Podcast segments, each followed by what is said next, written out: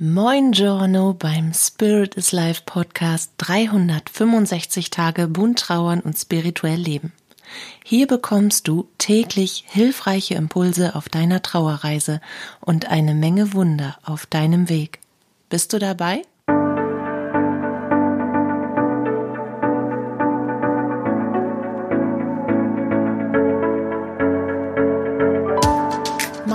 Ist Katja Hüniger. Ich begleite dich auf deiner Trauerreise und spreche mit dir dabei über die bunten Themen von Trauer und Spiritualität, um dir damit Antworten auf innere Fragen, Sicherheit, Geborgenheit und vor allem aber Licht und Kraft in deiner Trauerzeit zu schenken. Ich bin Medium, Trauerbegleiterin und psychologische Beraterin und ich bin von Herzen auch Mama. Ich bin so vieles, aber ich bin vor allem auch Mama. Und Heute möchte ich mit dir ein paar Dinge teilen, ein paar Erfahrungen, die sich um zu kleine Schuhe, zu enge Hosen, zu kurze Jacken, Gewalt auf dem Schulhof und einer Menge Erkenntnisse, die ich daraus gewinnen konnte und auch meine Jungs drehen. Letztendlich dreht sich das heute alles irgendwie ums Herauswachsen. Ich will mal so ein paar Alltagsdinge mit dir teilen, weil ich eine Menge gelernt habe in den letzten Wochen. Und ich glaube, dass du durch die äh, Erzählung und durch die Übung, die ich dir an die Hand geben möchte, auch eine Menge von dir selbst, von deinem Umfeld und aus deiner Trauerzeit heraus lernen kannst. Da bin ich rausgewachsen. Das ist heute so ein bisschen, das ist natürlich der, der Titel und es ist auch so ein bisschen das Thema. Bei uns ging es los mit dem Trockner, dem Wäschetrockner, der es wirklich schafft und ich kann dieses Ding bedienen. Also ich bin zwar technisch nicht unbedingt ultra versiert, aber die richtigen Knöpfe zu drücken, schon Programm anzumachen und dann auf Play 50 Minuten abzuwarten, nochmal auffrischen, um dann luftige Wäsche aus dem Trockner zu holen und das gefühlte viermal am Tag, weil Jungs machen sich ja gerne dreckig immer noch.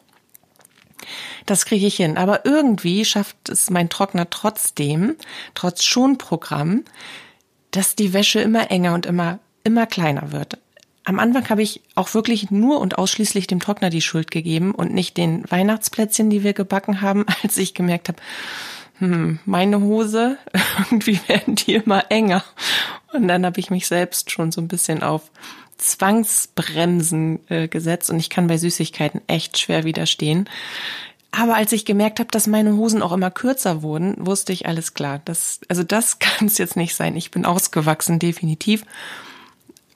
Also muss es am Trockner liegen. Bei den Jungs ist es natürlich etwas total anderes und ich glaube immer noch, dass wir irgendwo versteckte Düngerpackungen für Kinder irgendwo im, im Küchenschrank oder zwischen den Süßigkeiten, dass die sich da irgendwas rausnimmt, wo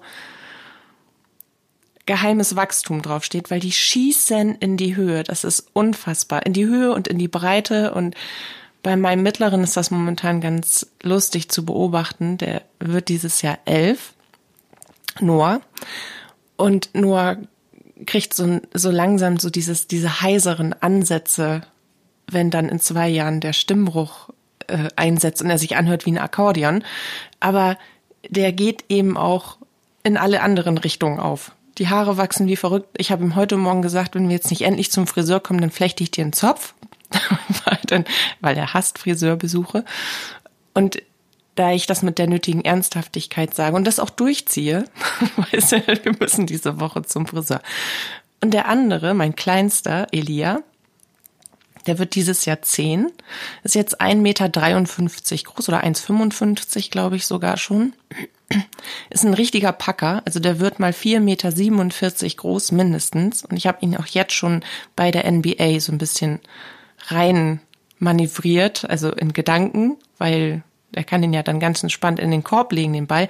Aber worauf ich eigentlich hinaus möchte, ist, Elia hat, das haben wir jetzt festgestellt, weil er war herausgewachsen, mit seinen noch neun Jahren und seinen 1,55 Meter Körpergröße Schuhgröße 44. Ich lasse das kurz wirken und wiederhole das noch einmal. Der hat mit neun Jahren Schuhgröße 44. Und da war ich echt erschrocken. Und irgendwann kam, also vor zwei, drei Wochen kam eben das Ding, Mama, meine Schuhe drücken. echt jetzt? Wir waren noch erst vor zwei Wochen Schuhe kaufen. Ja, aber, aber die drücken, die tun weh da vorne. Da habe ich erst noch gedacht, die Passform ist nicht die richtige, hab gefühlt, aber nein, ich sag, wackel mal mit deinem großen Zeh. Und dann hat er gefühlt schon durch den Schuh durchgewackelt. Also der war ganz vorne an und eigentlich hätte der gespannt sein müssen wie ein Flitzebogen, der Schuh. Nee, der Fuß im Schuh. Auf jeden Fall wir dann, es ist ja alles gerade unter höchster Test und noch ein, noch ein, noch ein, noch, hier, wie heißen die Dinger denn? Impf. Impfausweis, genau. Egal in welchen Schuhladen man rennt, gefühlt alle zwei Meter schießt aus dem Regal links oder rechts wahlweise eine Verkäuferin raus mit einem Handy, einer Maske und einer Wunschliste, was sie denn jetzt gerne, gerne gescheckt haben würde. Wirklich am Eingang Zwei Meter weiter wurden Sie schon kontrolliert? Ja, wurden wir schon kontrolliert. Meine Kollegin hat mir gar nichts gesagt und schon zieht sie wieder das Handy. Zeigen Sie mir bitte Ihren Impfpass und Ihren Test und so weiter. Und sind die Kinder auch schon geimpft? Nein, die Kinder sind nicht geimpft. Dann hätte ich fast eine Impfdebatte losgetreten, warum ich meine Kinder noch nicht impfen lasse unter zwölf. Und eigentlich wollten wir nur neue Schuhe kaufen. Haben wir dann auch, Schuhgröße 44. Und da habe ich das erste Mal zu Elia gesagt, er hatte dann nämlich ein ganz schlechtes Gewissen, weil schon wieder neue Schuhe. Eli, das ist gar nicht schlimm. Du bist da einfach herausgewachsen. Du wächst einfach sehr schnell. Deine Füße, wo auch immer die hinwollen, ich kann das nachher gut für die Gartenarbeit benutzen. Dann musst du halt alles platt trampeln. Wie auch immer. Wir kriegen die schon ordentlich in den Einsatz gebracht, deine großen Füße. Aber du wirst halt ein großer Mann. So, dein Papa ist groß, ich bin groß. Du wirst einfach, dein Opa war groß, du wirst ein Riese. Und das ist auch, das ist gut so. Das ist überhaupt nicht schlimm, dass wir jetzt neue Schuhe kaufen müssen. Du bist da eben herausgewachsen. Das war das erste Wort. Und genauso ging es dann mit Noah weiter. Der brauchte neue Hosen und so weiter und so fort. Und dann wieder Elia. Also momentan, ich weiß auch nicht. Ich könnte eigentlich einen Kinder-Secondhand-Laden aufmachen. Dann gab es aber eine Situation, also dieses Wort herausgewachsen, das saß irgendwie bei den Kindern und das haben sie für sich bearbeitet. Es gab eine Situation bei Noah in der Schule, da gab es einen Streit während der Pause zwischen zwei in Anführungsstrichen rivalisierenden Klassen, die sich gegenüber sitzen. Noahs Klasse und die Klasse gegenüber. Und die können sich, die Jungs können sich nicht so gut leiden. Oder es ist ein bisschen so wie junge Hundewelpen. Wer am meisten beißt, der hat dann nachher gewonnen.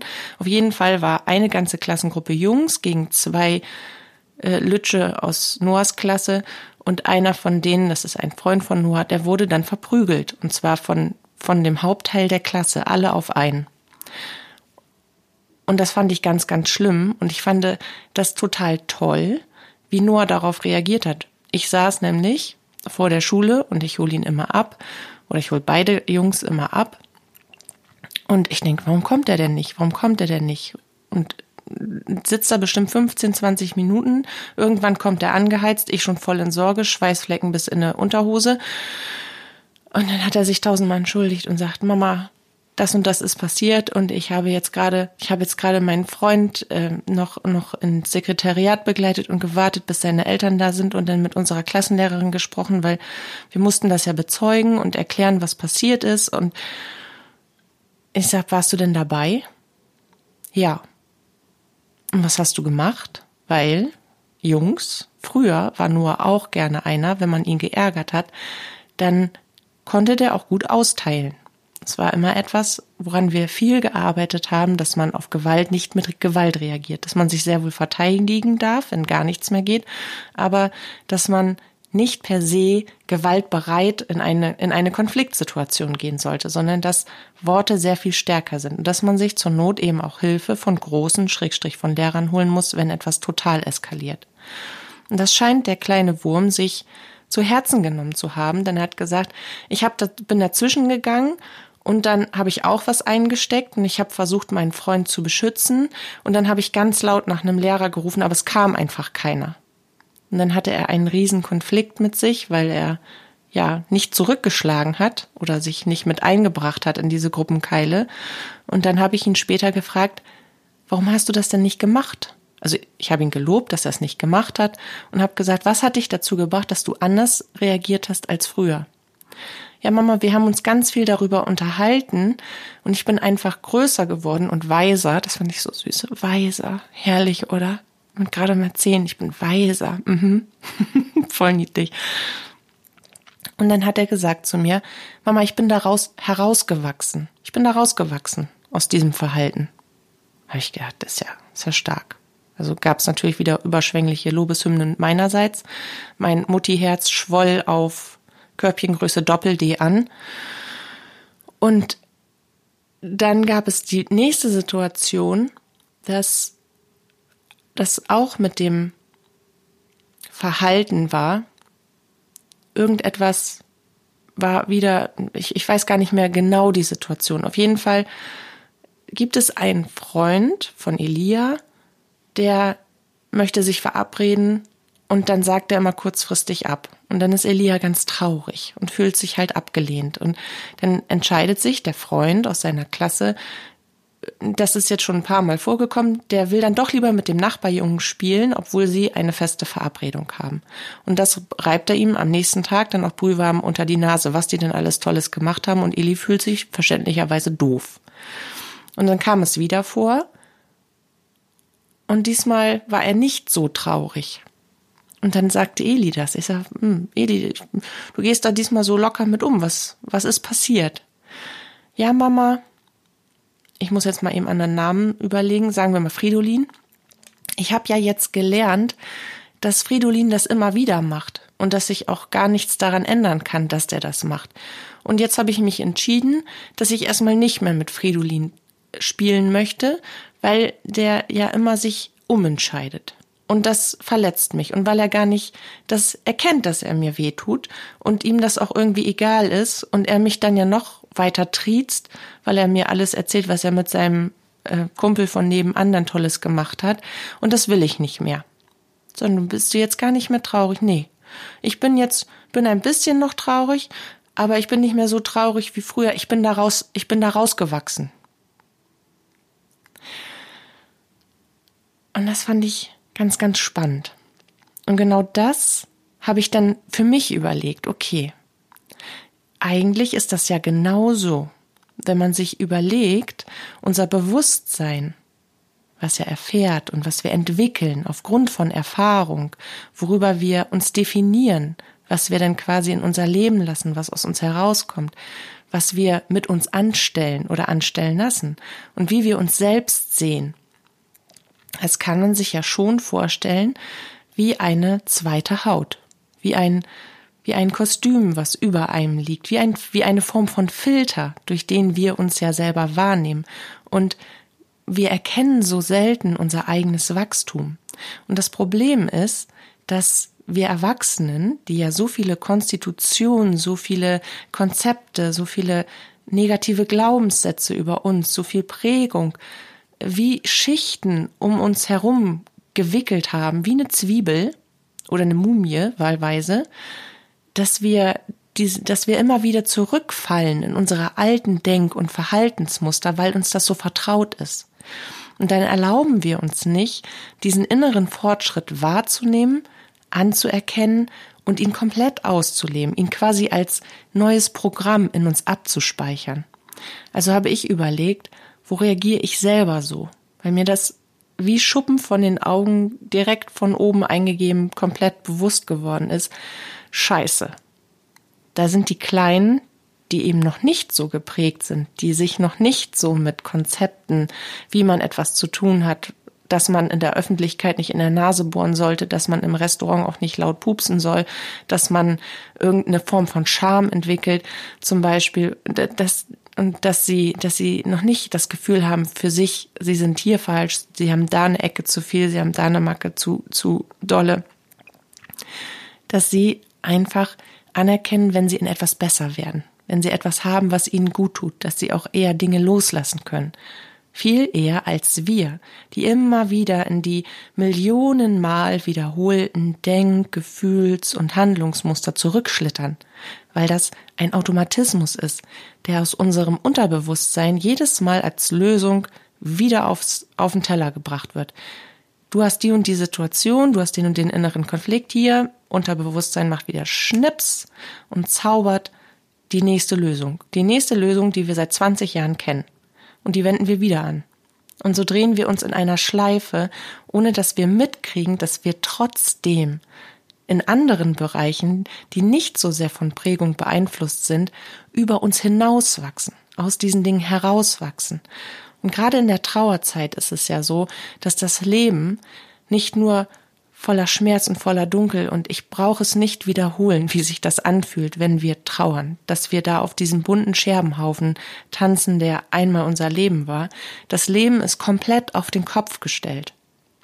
Und genau das ist aber auch der Schlüssel, weil sich so vieles verändert, dass wir aus diesen Konstitutionen, aus diesen Prägungen, aus diesen Überzeugungen, wie wir was zu tun haben, wie wir über uns selber denken, dass wir da raussteigen können dass wir nicht mehr es allen recht machen müssen, dass wir nicht mehr jeden Sonntag da und da anrufen müssen, weil wir das schon immer so gemacht haben, weil es uns diesen Sonntag und auch die nächsten 60 Sonntage einfach beschissen geht. Und dass wir da auch dazu stehen. Ich hatte eine Situation jetzt am Wochenende, also am letzten Wochenende, dass ich, ich hatte eine, eine Akutberatung gemacht am Wochenende, deswegen auch akut. In Ausnahmefällen tue ich das. Und ich hatte meine, ich habe so eine richtig hässliche, ultra hässliche, pinke Jogginghose. Wirklich. Es ist ganz furchtbar. Und ich habe eine knallgelbe Winterjacke. Also diese Geschichte hat einen Sinn, nicht nur um meine Garderobe zu teilen und quietscheblaue Winterschuhe und eine selbst gehäkelte kunterbunte Mütze. Also ich sah einfach verboten gut aus, als ich dann spontan mit dem Hund raus muss, weil der schon winselte, währenddessen ich gerade am Abschluss der Beratung war. Und auf dem Sonntag gehen bei uns am Deich immer unfassbar viele Spaziergänger lang. Das ist schon anstrengend manchmal. Aber es ist eben nur sonntags so, sonst ist hier nichts los.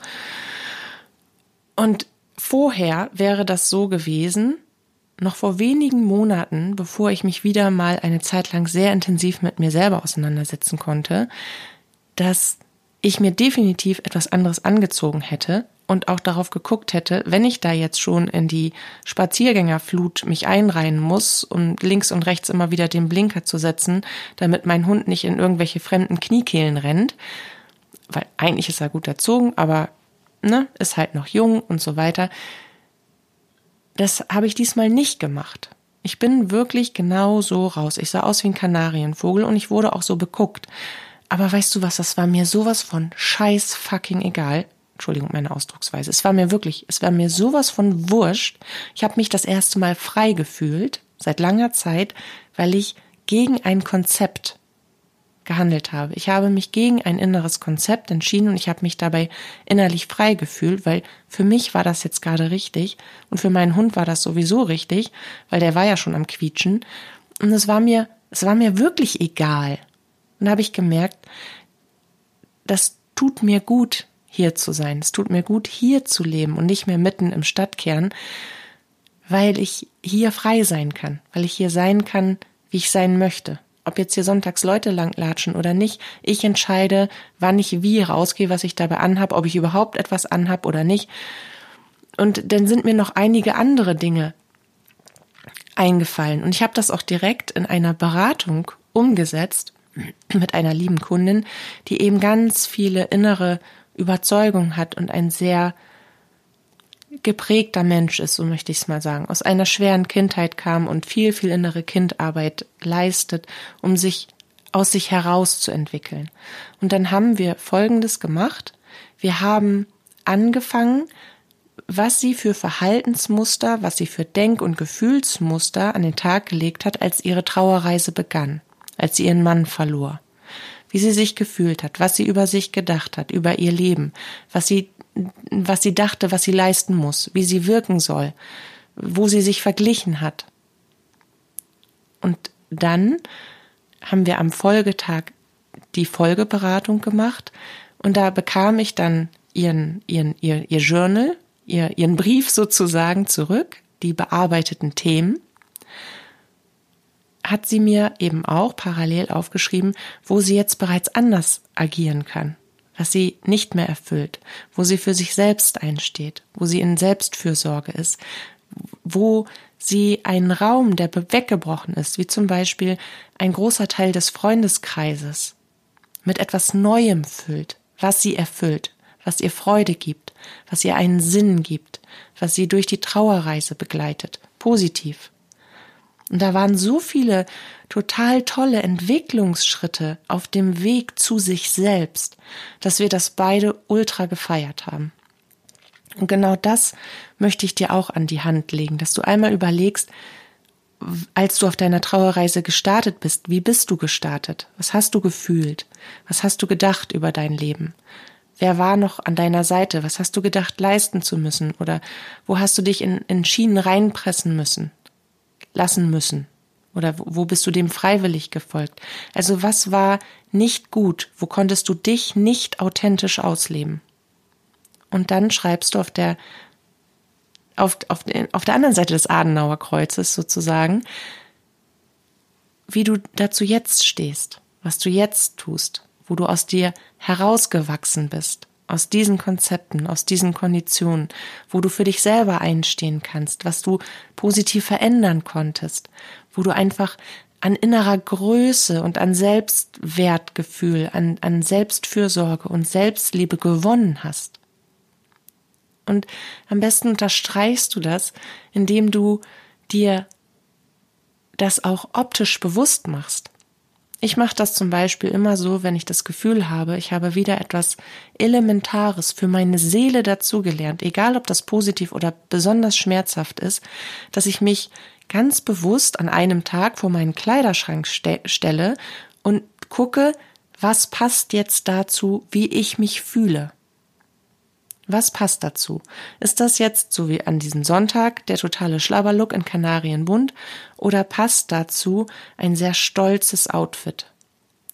Das, das schicke äh, Etui-Kleid oder, oder eins, eins der schönen Sakkos. Ich habe viele äh, quietschebunte Sakkos, die ich auch sehr mag, die aber im Alltag mit Kind und Hund und Kegel so nicht zum Tragen kommen, sondern in der Regel eben immer beratungsrelevant gewesen sind. Meine Beratungsgarderobe sozusagen.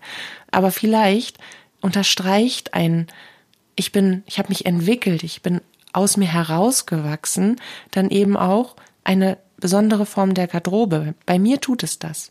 Und dann gehe ich in dieser Garderobe anders durch den Tag und erinnere mich daran, was ich geschafft habe. Und ich schreibe es mir natürlich, ich schreibe mir das auch auf, was ich geschafft habe, wo ich endlich etwas ablegen konnte, weil ich habe natürlich auch meine inneren Themen. Und manche brauchen einfach Zeit und manche kommen immer wieder hoch und wollen immer wieder bearbeitet werden, weil die einfach so tief sitzen. Aber das zum Beispiel hilft mir eben auch, das zu unterstreichen. Ja, genau. Und genau das möchte ich dir heute an die Hand geben, diese Übung. Und ich freue mich auf dein Feedback in den Kommentaren. Ich freue mich, wenn du mich daran teilhaben lässt, wie deine Erkenntnis, wie dein Herauswachsen aus deinen zu kleinen Trauerschuhen an der einen oder anderen Stelle ähm, gelaufen ist, was du für dich, wie du dich selber entwickeln konntest zu deinem Besten. Vielen Dank für deine Zeit, vielen Dank fürs Zuhören. Ich freue mich aufs Wiederhören. Deine Katja.